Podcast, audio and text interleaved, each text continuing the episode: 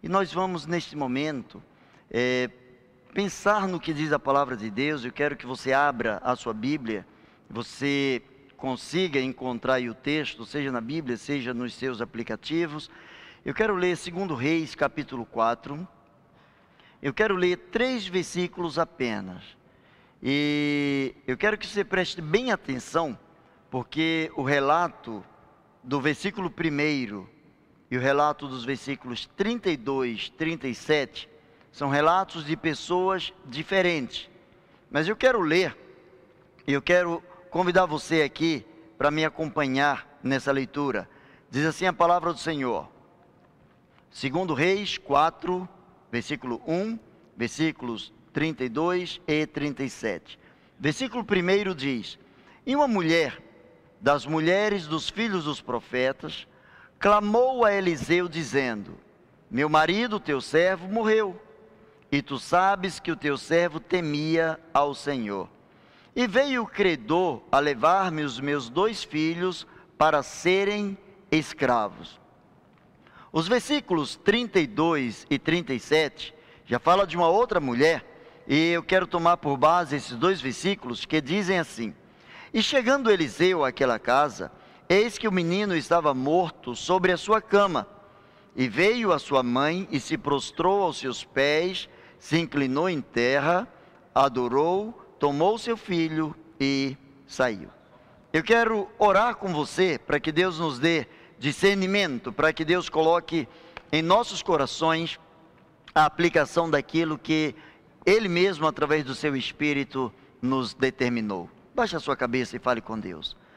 Pai amado, nós queremos louvar o teu nome, nós queremos neste momento consagrar a ti as nossas vidas, os nossos corações, queremos, ó Deus, predisponibilizar o nosso pensamento, o nosso coração, o nosso sentimento, para que na grandeza do teu amor, tu coloques, ó Deus, dentro de cada um de nós aquilo que está dentro do teu coração. Por isso, ó Pai, nós te pedimos que toques em cada coração agora que está ouvindo a tua palavra. Manifesta a tua graça, manifesta o teu favor, de modo que nós possamos te glorificar e que no final, ó Deus, desta mensagem, sejamos pessoas diferenciadas, pessoas amadurecidas na tua presença. Pois assim oramos, no nome de Jesus. Amém. Eu quero pensar com você nessa noite sobre o seguinte tema: se o sonho morrer, Deus ressuscita a fé. Eu vou repetir: se o sonho morrer, Deus ressuscita a fé. Como estão os seus sonhos e como está a sua fé?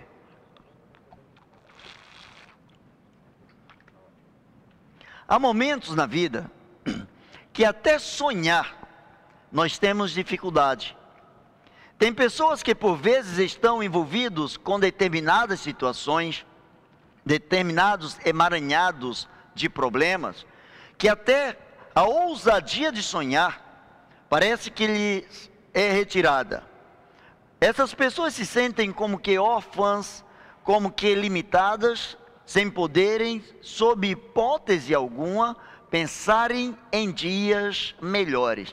Talvez você esteja passando por isso ou conheça alguém que está passando por isso na atual é, circunstância, e eu quero orar por você, eu quero pedir ao Senhor que Deus esteja colocando no seu coração o entendimento que, mesmo quando os nossos sonhos morrem, Deus é capaz de ressuscitar a nossa fé.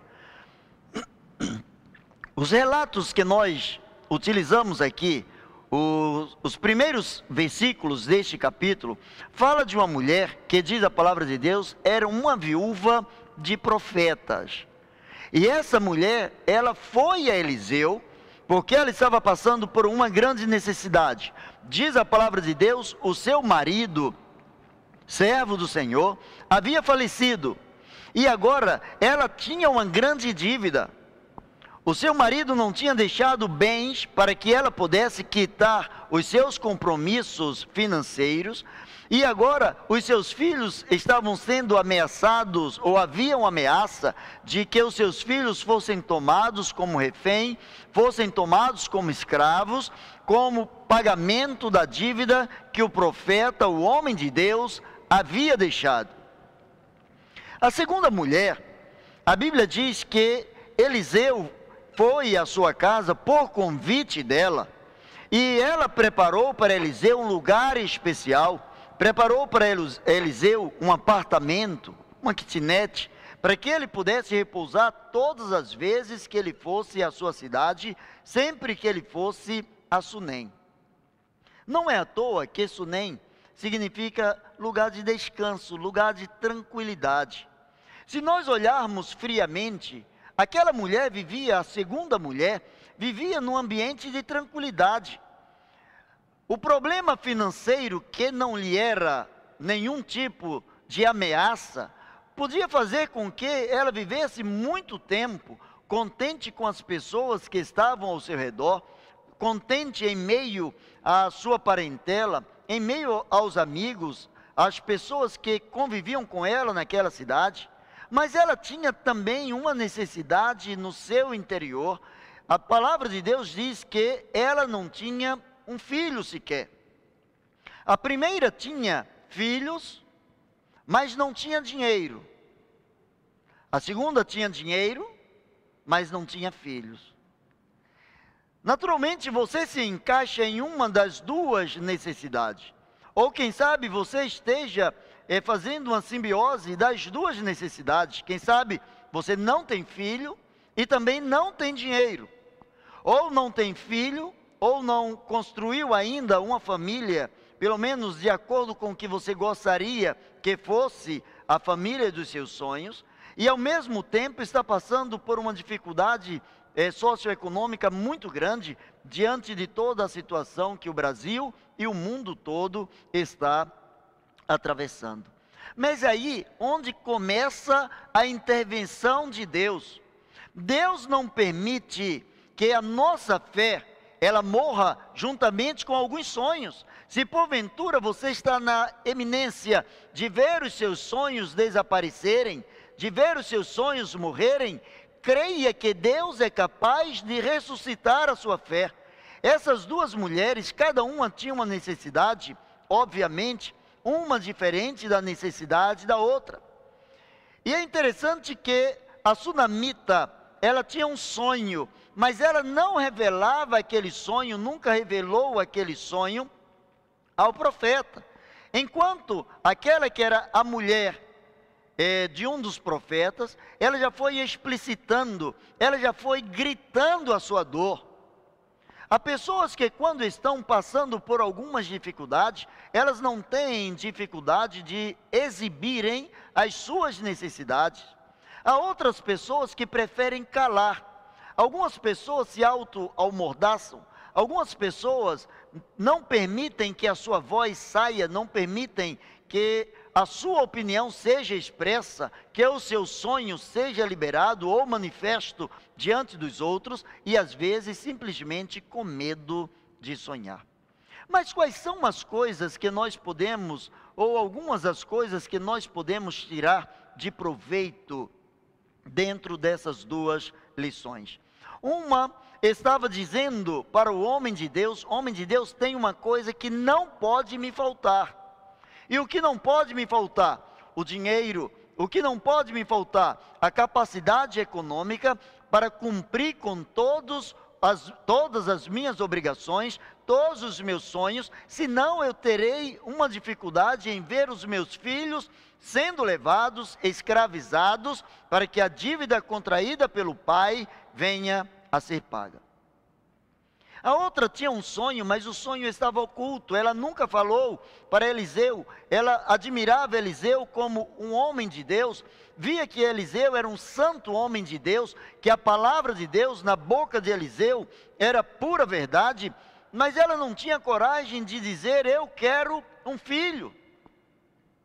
Ela não tinha coragem de abrir o seu coração, ela não tinha coragem de dizer aquilo que estava machucando a sua alma. E interessante, aquela que abriu o seu coração, Deus sabia da sua necessidade, mas aquela também cujos sonhos estavam secretos, ocultos, Deus também conhecia a sua necessidade. E o que nós podemos aprender com isso? Quer você fale, quer você seja alguém que tenha dificuldade de falar, Deus, na sua onisciência, conhece aquilo que está dentro do teu coração. Deus sabe da tua necessidade. E Deus, de alguma maneira, Ele está disposto a ouvir, seja o seu grito ou ouvir o seu silêncio. Deus é capaz de ouvir o seu silêncio.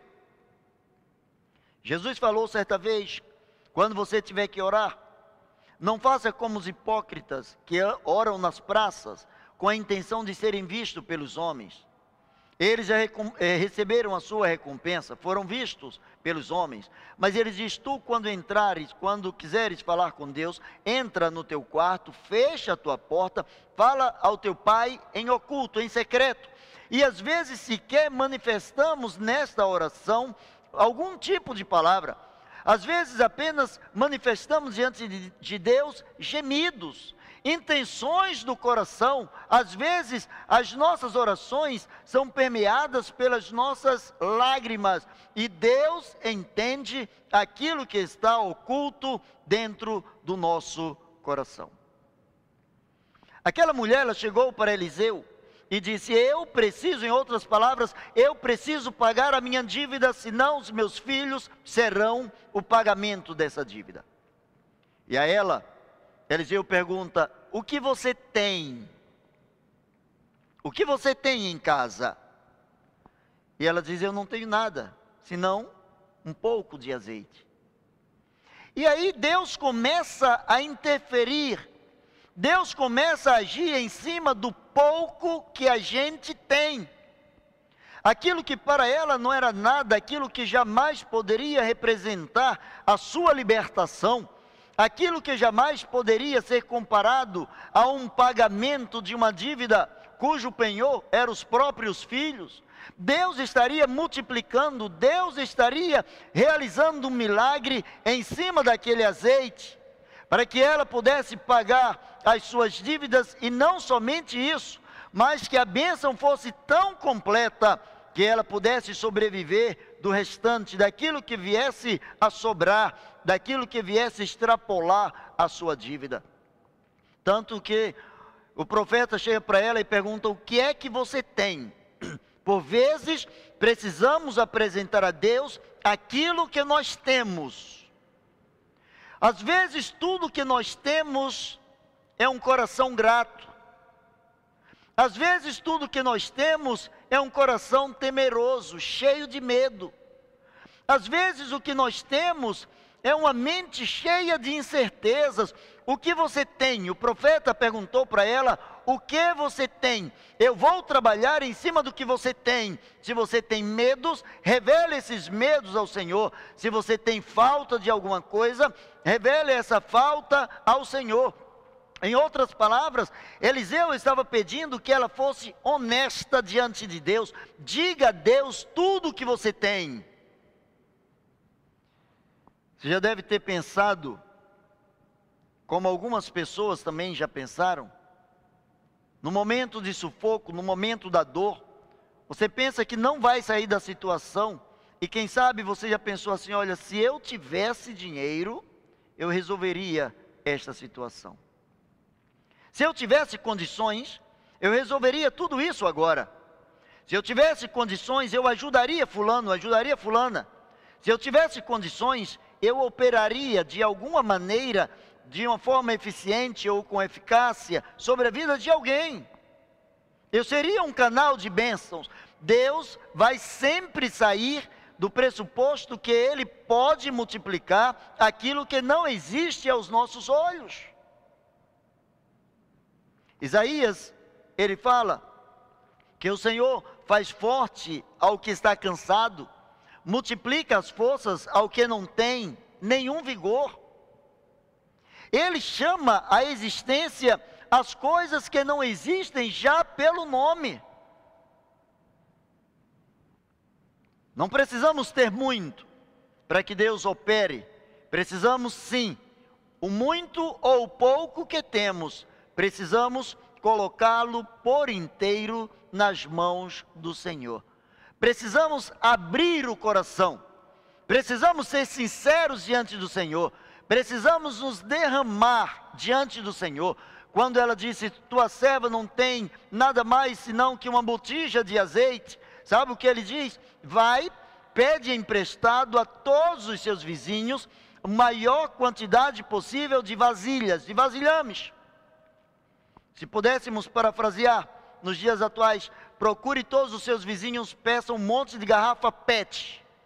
Encha todas as garrafas PET e saia vendendo o seu azeite.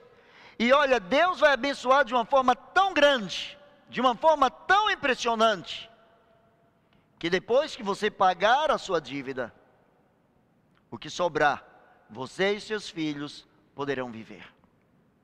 Deus não faz a coisa pela metade. Por isso, se você tem que entregar a Deus alguma coisa, entregue a Deus por inteiro. Seja o seu coração, seja os seus bens, seja a sua vida, seja a sua intenção, entregue a Deus por inteiro. Deus não trabalha em cima de pedaços. Deus trabalha em cima do todo. O todo que aquela mulher tinha era muito pouco aos seus olhos, mas foi o bastante para que Deus pudesse enriquecê-la, porque quando os nossos sonhos morrem, Deus ressuscita a nossa fé. A segunda mulher, ela não passava por um problema de dificuldade financeira. E é interessante que Eliseu chega para o seu secretário e diz assim: O que é que a gente pode dar à sunamita? Qual o presente que a gente pode dar a ela? E quando inquirida, quando solicitada em relação ao que ela poderia receber, ela diz: Olha, eu não preciso de nada. Já encontrou alguém satisfeito na vida que diz assim: Eu não preciso de nada? Olha que tranquilidade. Alguém dizer assim, por exemplo, no mundo econômico, alguém dizer assim: Eu não tenho apertos financeiros. Isso em si para muitas pessoas, já seria uma glória. Isso em si, já em si já seria uma vitória expressa. Já seria algo que marcaria a vida de muitas pessoas se pudessem dizer: Eu não tenho necessidade do dinheiro, todas as minhas contas estão pagas. Eu não tenho nenhum tipo de embaraço com dinheiro. Mas aquela mulher tinha o dinheiro, mas ela tinha uma necessidade que sequer ela tinha coragem de expressar em forma de sonho. E qual era a sua necessidade? Naquela época, quando uma mulher não tinha um filho, a mulher era tido como ventre seco, era tido como uma mulher amaldiçoada. A mulher que não gerasse filhos, naquela época, era tido como alguém que era amaldiçoada, era alguém que não era capacitada para gerar vidas para produzir ou reproduzir. Portanto, entendia-se na época, não tem a bênção de Deus, a mão de Deus não está sobre a vida de alguém que não pode gerar uma vida. Aquela mulher disse: Eu vivo muito bem em meio às pessoas da minha parentela, os meus amigos, os meus vizinhos, os concidadãos deste lugar. Eu não tenho necessidade de nada. Mas aquela mulher mostrou uma necessidade que ela tinha, a necessidade de abrigar a palavra de Deus dentro da sua casa. Quando ela fez aquele quarto para Eliseu, é porque ela queria que todas as vezes que Eliseu chegasse naquela cidade, Eliseu ficasse na sua casa, porque a presença de Eliseu, com a intimidade que ele tinha com Deus, ele traria a presença de Deus, a paz de Deus para dentro do seu lar. Você já viu que há pessoas que o simples fato de estarmos do seu lado nos traz tranquilidade? Se conhece alguém assim? A pessoa não precisa fazer nada, não precisa falar nada. O fato dela estar presente no mesmo ambiente já traz às nossas vidas uma sensação de tranquilidade, de segurança. É o que aquela mulher expressava quando ela tinha, quando ela colocou a necessidade de ter o homem de Deus dentro da sua casa? Que tipo de pessoas estão dentro da sua casa? E que tipo de pessoa está sendo você para os que estão dentro da sua casa? As pessoas podem olhar para você e dizer assim: eu olho para você e glorifico o nome de Deus, porque Deus se manifesta através da sua vida, de modo que a falta que eu tenho, ela é suprida em saber que você está presente. O fato de você, com a sua intimidade com Deus, se fazer presente dentro da minha casa, isso me é o bastante. O secretário olhou para ele e disse: Essa mulher não tem filhos. Portanto, essa mulher é vista na sociedade como alguém inferior, como alguém pecadora, como alguém que traz um peso, um fardo sobre os seus ombros. O que é que você pode fazer por ela? Aí a palavra de Deus diz que ele manda chamar aquela mulher e diz: Olha, eu sei que você não tem um filho, e eu quero dizer a você: olha a ousadia de alguém que anda com Deus. Aquela mulher não disse para ele: Eu quero um filho. Ele disse: Daqui a um ano, dentro do tempo de uma gravidez, você vai ter um filho. Ele sabia que era o desejo dela. E por que ele falou que ela teria um filho? Porque Deus revelou isso ao seu coração. Porque Deus o autorizou.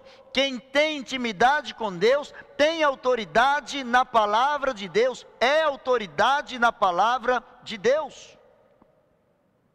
O mundo está cheio, cheio de pessoas que frequentam as mais variadas religiões, denominações, congregações, e parece algo até plausível. Se isso verdadeiramente fosse plausível, o mundo seria diferenciado. Conhecer a palavra de Deus é uma faca de dois gumes. Conhecer a palavra de Deus é como se você pegasse uma navalha ou um gilete os dois lados, ele corta. Ou os dois lados cortam. Conhecer a palavra de Deus pode e tem condições de te aproximar do sagrado, de te levar muito mais perto de Deus pelo fato de conhecer a palavra de Deus. Porém, conhecer a palavra de Deus e não praticar a palavra de Deus, isso vai te trazer um peso maior. Porque você conhece a palavra de Deus. Você é indesculpável. Geralmente nós temos a triste mania de terceirizar a culpa. E quando não encontramos alguém para culparmos, nós culpamos o próprio Deus. Não foi assim com Adão? Senhor, a mulher que tu me deste, eu te pedi alguma mulher. Senhor, eu estava tão bem no paraíso. E a Bíblia diz que quando Deus olhou viu que o coração dele estava triste. E ele, para justificar a sua falha, ele, para justificar a sua falta de intimidade com Deus, de atentar, ele sabia qual era a palavra de Deus e não cumpriu a palavra de Deus. Sabe qual foi o desfecho disso tudo? Perdeu o direito de morar no paraíso. Conhecer a palavra de Deus pode te levar a uma aproximação muito grande com o sagrado mas pode te levar também para muito distante do ideal que Deus tem para a sua vida. Não é Deus quem vai determinar o que há de ser feito da sua vida, é você quem determina. Ele abriu o caminho, ele abriu todas as possibilidades possíveis e impossíveis para que você pudesse tomar uma decisão. Aquela história de Deus faça da minha vida o que Deus quiser, isso é balela.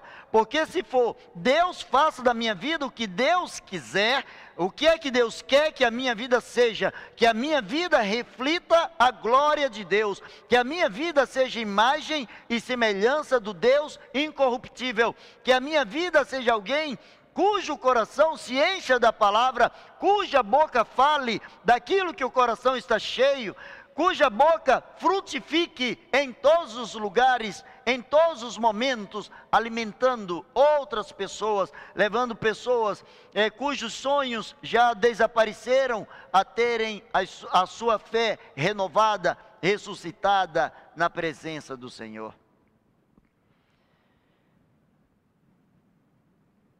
Viver os sonhos é requerer os seus direitos adquiridos no mundo espiritual. Grave bem isso aqui.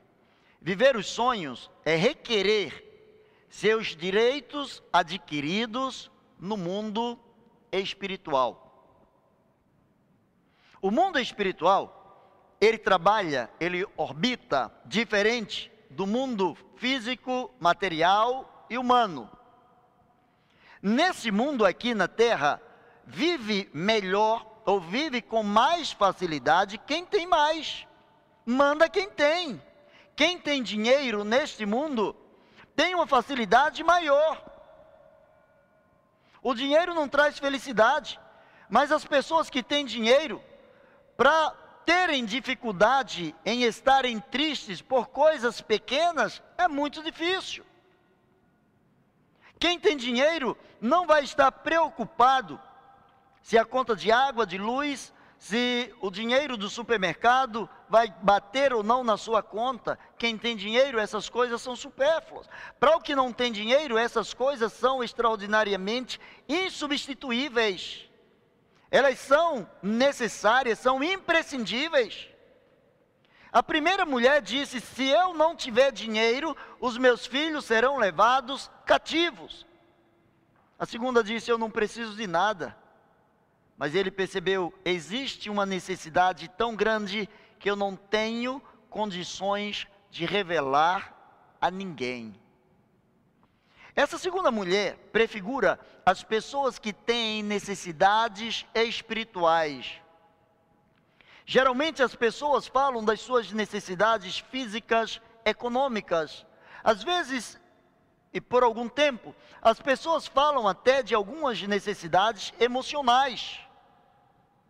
Mas as pessoas têm grandes dificuldades de falar das suas necessidades espirituais, porque muitas têm medo de estarem frente a frente com Deus, de terem um diálogo aberto com Deus, de abrirem seus corações para Deus, de expressarem diante de Deus aquilo que está no seu coração. Muitos se afugentam da presença de Deus porque aprenderam que Deus é Pai e por vezes pelo que aprendeu com, seus próprios, com seu próprio pai aqui na terra, fazem um link em que o pai é um carrasco e, portanto, Deus amedronta. O conhecimento de Deus é algo que distancia as pessoas de Deus como pai.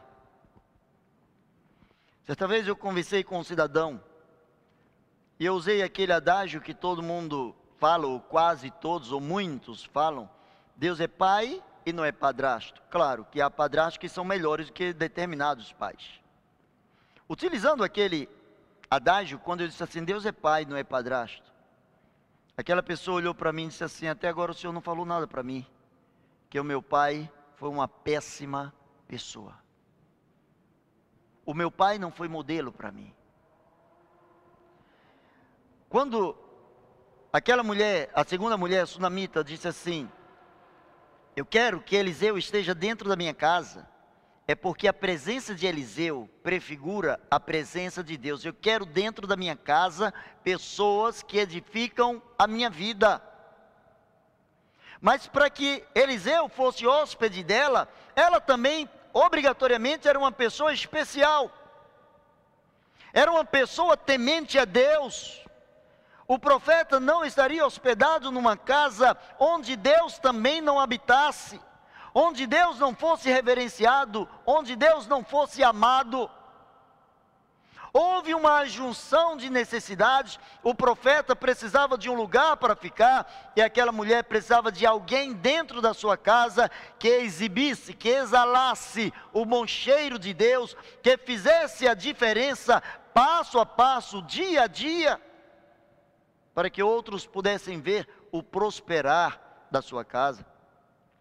Semana passada nós falamos de um homem chamado Obed-Edom, né?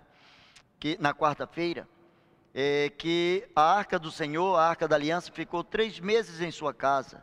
E a Bíblia diz que Deus abençoou a casa dele, abençoou a sua vida por conta de três meses a presença de Deus representada ali na arca. Isso significa que não é a quantidade de tempo que frequentamos determinada igreja ou que conhecemos a palavra de Deus. Nesse caso, a antiguidade não é posto. Nesse caso, o fato de sermos é, antigos ou velhos conhecedores da palavra de Deus, isso não faz diferença. Podemos ser neófitos, conhecedores da palavra de Deus. Tiago diz: vocês não devem ser apenas conhecedores, mas sim praticantes. O que faz a diferença é o praticar a palavra de Deus. A primeira mulher, a viúva, foi e obedeceu exatamente aquilo que o homem de Deus falou. Para ela, a voz de Eliseu era a voz de Deus homem de Deus, o meu marido ele morreu, deixou uma dívida, não temos como pagar. Homem de Deus, o que eu devo fazer? E a resposta foi: traga o que você tem. Com certeza ele orou, consagrou ao Senhor. Consagre o que você tem ao Senhor. Dependa do Senhor. E pratique a vontade do Senhor. A Bíblia diz: a ninguém devais coisa alguma, senão o amor com o qual vos ameis.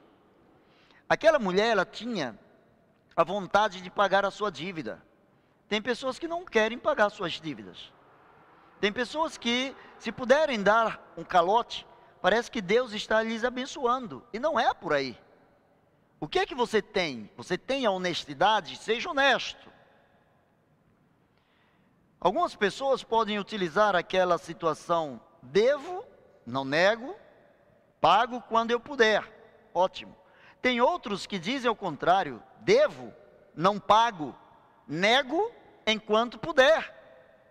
Eu não sei qual a sua situação.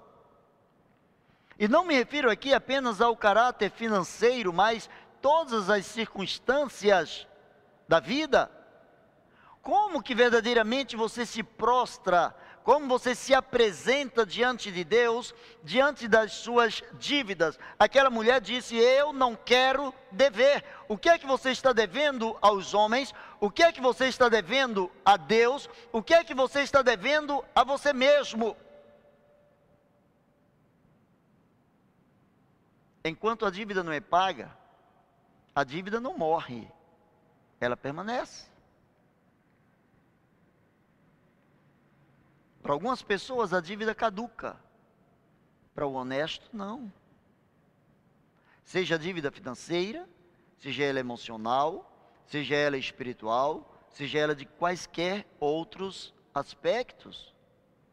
O homem que vive à luz da palavra de Deus, que valoriza a palavra de Deus, este homem ele quer pagar o que deve. Eu me lembro que alguns anos atrás, é, aconteceu, eu falei um tempo desse em uma, em uma live com um pastor de uma outra de, de uma outra cidade aqui, de um outro estado, nós estávamos numa live e ele pediu que falasse um pouquinho sobre o início do ministério. E eu falei, possivelmente você que estava na live ouviu isso, e eu vou pedir permissão para repetir de uma forma sucinta. Certa vez eu terminei de pregar a palavra de Deus, um homem foi à frente entregando o coração a Jesus, e ele me disse o seguinte: Olha, amanhã eu preciso falar com o Senhor. E ele foi na minha casa na segunda-feira e ele disse o seguinte: Eu quero que o Senhor vá comigo na delegacia, porque eu quero pagar pelo que eu fiz. Eu cometi alguns furtos e eu quero pagar pelo que eu fiz, porque de ontem para cá eu sou uma nova criatura.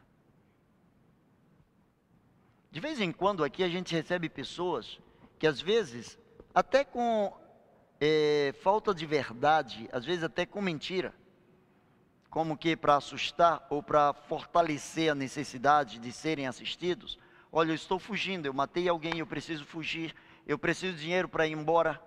Isso é muito comum a gente ouvir. Mas aquele homem disse: Eu preciso pagar pelo que eu fiz. E eu fui levar aquele homem ao delegado de uma cidade vizinha. E quando eu cheguei lá, entreguei aquele homem para o delegado. O delegado deixou por uma noite na delegacia, me chamou separado, conversou comigo e disse: Pastor, volta aqui amanhã que eu vou entregar esse homem nas suas mãos. Mas eu primeiro preciso falar com ele de uma forma bem séria. E falou com aquele homem, deixou aquele homem enjaulado uma noite. E eu descobri que aquele delegado também era um homem que tinha comunhão com Deus, era um cristão. Só que ele não se apresentou como cristão, ali ele não estava como cristão, ali ele estava como delegado, ele tinha que cumprir o que estava prescrito na lei. E no outro dia, quando aquele homem o entregou na minha mão, quando ele o liberou para que aquele homem pudesse ir para sua casa, ele disse o seguinte: Olha, a partir de agora, eu quero dizer a você que tudo que você fizer, você vai assinar aqui um papel, e tudo que você fizer, se você voltar aqui, a sua ficha criminal não vai ser pequena e vai ser difícil até de um advogado tirar você das nossas mãos. Mas eu vou colocar uma punição aqui para vocês. Sabe qual é a punição? Você vai precisar ser discipulado por alguém todos os dias. A cidade é pequena. Eu quero ver alguém discipulando você, porque eu quero ver você sendo alguém diferenciado nesse local. Aí nós corremos atrás de uma missionária e a missionária nos deu todo o apoio, começou a abençoar esse homem, começou a trabalhar com esse homem. E a ênfase que eu quero dar é que aquele homem realmente havia convertido o seu coração ao Senhor, porque ele queria pagar por aquilo que devia. A palavra do Senhor mostra que,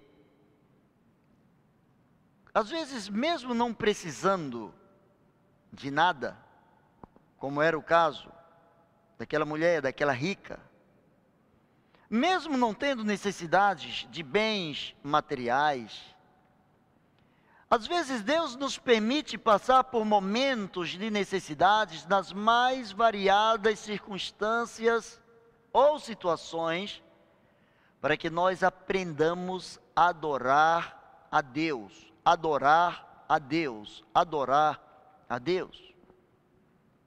Nós fomos feitos para adorar ao Senhor. Aquela viúva, a primeira mulher, ela aprendeu a adorar a Deus. Ela tinha necessidade, falta do dinheiro, mas como a esposa de um profeta, ela aprendeu a depender de Deus, tanto que quando as coisas apertaram, ela foi ao profeta e disse: Eu preciso de ajuda. Ela correu à presença de Deus, porque ela sabia que Elias era um homem que tinha grande intimidade com Deus. E a palavra de Deus diz que o seu azeite foi multiplicado, ela vendeu, ela pagou a, a sua dívida e ela foi viver do restante em atitude de adoração a Deus. A outra não tinha falta de nada. Se ela quisesse passear em qualquer lugar, ela tinha condições de passear.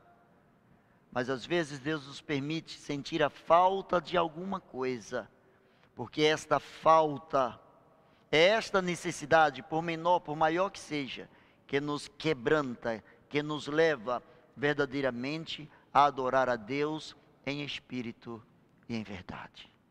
Ela não tinha necessidade de nada. Portanto, para os dias de hoje, ela tinha uma, o melhor plano de saúde da época. Ela tinha dinheiro. O seu filho adoeceu. Ela poderia levar o seu filho para o melhor médico ou trazer o melhor médico para a sua casa.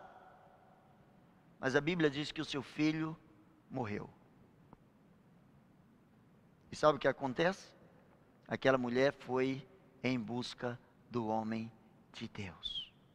Em suma, o homem de Deus precisa ser a pessoa que é procurada, e quando eu digo homem de Deus, não apenas o vocacionado, não apenas o profeta, mas o homem que tem intimidade com Deus, a mulher que tem intimidade com Deus, precisa ser aquela pessoa que dá suporte ao que está passando por uma grande necessidade, porque Deus supre as necessidades mas também precisa ser aquele homem ou aquela mulher que corresponde às necessidades ocultas do coração de quem não precisa de nada.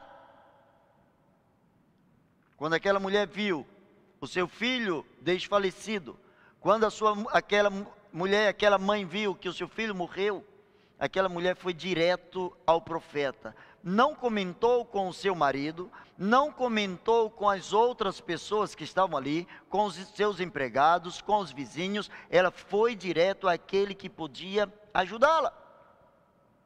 Ela andou cerca de 30, 32 quilômetros para chegar naquele lugar e disse para ele: Olha, eu te disse que você não deveria mentir para mim, e você é um homem de Deus. Eu não te pedi um filho, eu disse que eu não tinha necessidade de nada.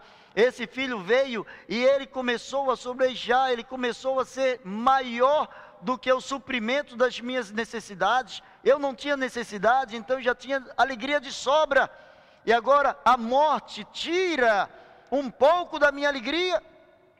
A morte agora me rouba o prazer de ser mãe. Mas eu não vou desistir do meu sonho. Você vai em busca do meu sonho, você vai orar pelo meu sonho, e ainda que o meu sonho tenha morrido, Deus ressuscitará a minha fé. Eu quero concluir. Eliseu mandou o seu secretário, ela disse assim: Ele pode ser o melhor secretário. Eu quero você. Não é assim que muitas vezes a gente encontra o marido que não é cristão dizendo: Olha, minha esposa é uma bênção, minha esposa é uma mulher de Deus. Ótimo que ela é uma mulher de Deus, não temos dúvida disso. Mas é você que Deus quer. Meu filho, meu pai, minha mãe, alguém da minha família, é uma bênção. Porém, não é o seu filho, não é sua mãe, não é seu pai, não é o seu parente, é você, para quem Deus está falando. É você que Deus quer ressuscitar nesta noite. É você para quem Deus quer falar ao coração. É para você que Deus quer, ou é com você que Deus quer mexer no seu interior. Por vezes Deus vai permitir que você passe por momentos estranhos para você aprender a adorá-lo em espírito e em verdade. E você adora Deus em espírito e em verdade, não quando você se sente dono da sua vida, no dia que eu quiser eu vou servir ao Senhor. Não é por aí. Isso não é adorar ao Senhor. Adorar ao Senhor em todo o tempo.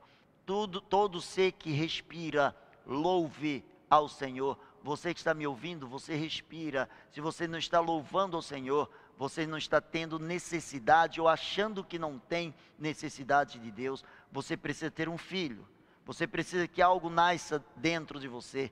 E você precisa perder algo muito grande dentro de você para que você aprenda a adorar a Deus em espírito e em verdade. Deus conhece o coração, mesmo que ele esteja em silêncio. Mas quando o coração revela a sua fé, Deus ressuscita mesmo o que já morreu. E eu quero terminar com essa frase: fé é a capacidade de dar vida aos sonhos na presença de Deus. Fé é a capacidade de dar vida aos sonhos na presença de Deus. Se os seus sonhos morrem, Deus ressuscita a tua fé. Baixa a tua cabeça, deixa eu falar com Deus juntamente com você. Chorar ao Senhor pela sua vida. Coloque a sua vida no altar do Senhor. Talvez você ache que não precisa de nada, você precisa de Deus, você precisa do Filho de Deus. Você precisa ter o Filho dentro de você. Você precisa do Senhor Jesus na sua vida, mudando a sua história. Talvez você esteja dizendo: Olha, não tem mais esperança para mim. Eu não consigo vencer os vícios, não consigo vencer as drogas, não consigo vencer os problemas financeiros, não consigo vencer os problemas conjugais, enfim, não tem mais esperança para mim. Claro que tem. Leve para Deus o que você tem. O que é que você tem? Apenas uma carga de dores. Pegue essas dores e consagre-as ao Senhor. Entregue o seu coração para o Senhor. Desafie o próprio Deus em humildade. Diga para Ele: Senhor, o meu coração é teu, eu te declaro como meu Senhor e Salvador. Na quarta-feira teve alguém que declarou Jesus como seu Senhor e Salvador. Se você está aí nos assistindo agora, entre no chat aí também. Coloca mais uma vez o seu nome para que a gente esteja orando por você, para que a gente esteja pedindo a Deus pela sua vida. Talvez você esteja afastado da igreja e está dizendo: Eu não preciso de ninguém, não preciso de pastor atrás de mim, não preciso de diácono atrás de mim, não preciso de cobrança. Tá bom, você não precisa de nada. Até o dia que seus sonhos morrerem. E aí você vai precisar que Deus ressuscite a sua fé. Entrega o teu caminho ao Senhor. Confia nele. E o mais, ele fará. Você quer entregar a sua vida agora para Jesus? Aí na sua casa, levanta a sua mão e diga: Senhor, eu te declaro como meu Senhor e Salvador.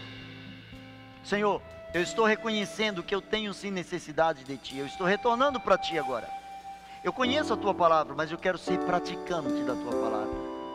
Senhor, tenha misericórdia de mim. Não me deixes cair em tentação, mas livra-me do mal. Talvez você esteja percorrendo um caminho que logo, logo você vai cair. Peça ao Senhor, Senhor, tenha misericórdia. Antes que eu caia, me estende a mão. Maravilhoso Deus e eterno Pai. Na autoridade do nome de Jesus. Toma em tuas mãos, Senhor, a vida de cada um que está falando contigo.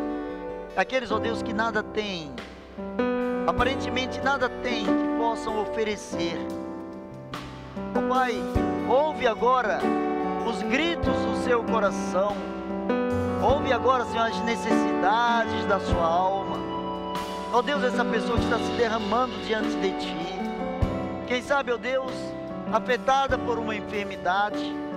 Quem sabe afetada por um problema emocional, financeiro, espiritual, físico, sentimentos de culpa.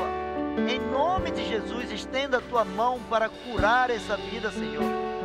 Derrama sobre essa vida a tua graça e a tua misericórdia.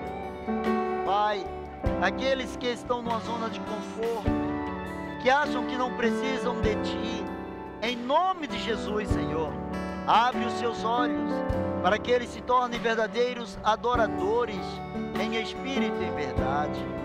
Recebe, ó Deus, a nossa gratidão, recebe o nosso louvor, pois assim oramos, em nome de Jesus. Amém e amém.